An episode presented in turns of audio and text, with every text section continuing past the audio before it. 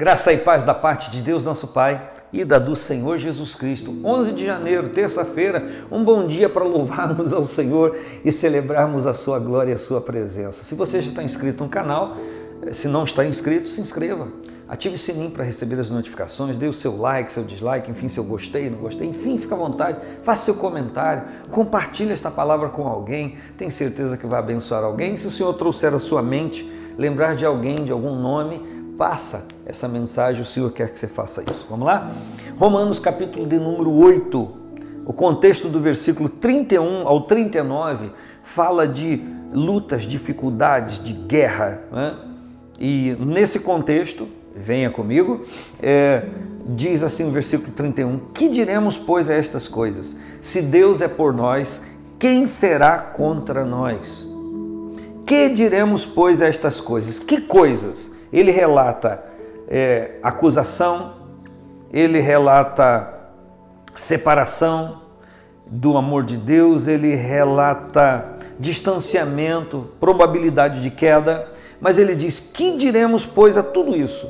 Se Deus é por nós, quem será contra nós? Ele fala de perigo, fala de luta, de batalha, coisas que nós vamos passar nesse ano 2022.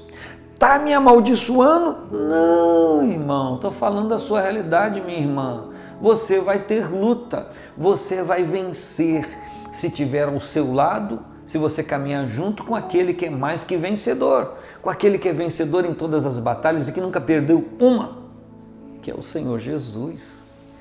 Em todas essas coisas, somos mais que vencedores, diz o versículo 37. Mas em todas essas coisas, somos mais que vencedores por aquele que nos amou. Então, o versículo 31 diz: Que diremos a essas coisas? Se Deus é por nós, quem será contra nós?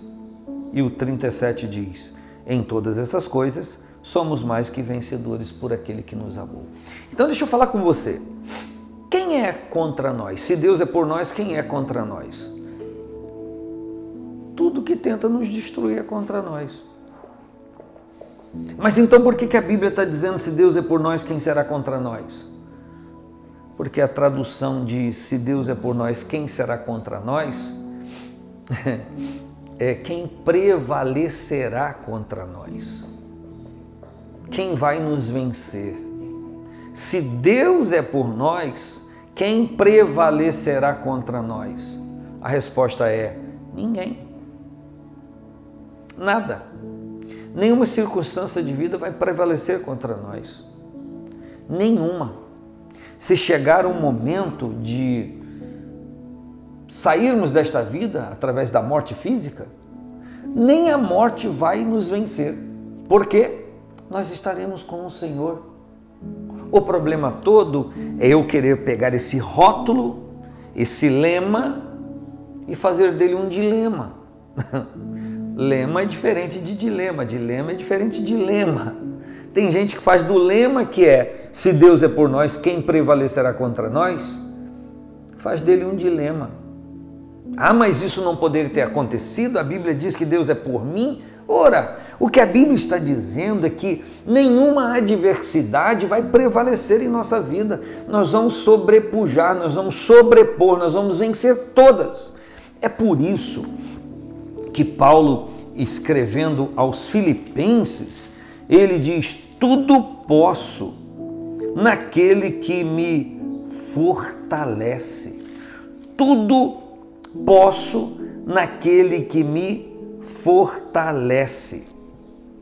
Paulo tinha entendimento, segundo está escrito aqui, que ele poderia viver tempos de é, sobras, de prosperidade, de abundância, mas tempo de insuficiência. Ele diz que ele poderia viver tudo isso, porque em tudo isso ele já estava acostumado e provado nisso. Mas ele arremata dizendo: tudo posso, ou seja, eu posso passar por qualquer período, tudo posso passar e vencer naquele que me fortalece. Há alguém que te fortalece. É o Senhor que quer te fortalecer se você deixar, se você tiver relacionamento com Ele. Então, o Senhor te fortalecendo, você não vai sucumbir a nenhuma dessas adversidades que vão estar presentes na sua vida nesse ano 2022.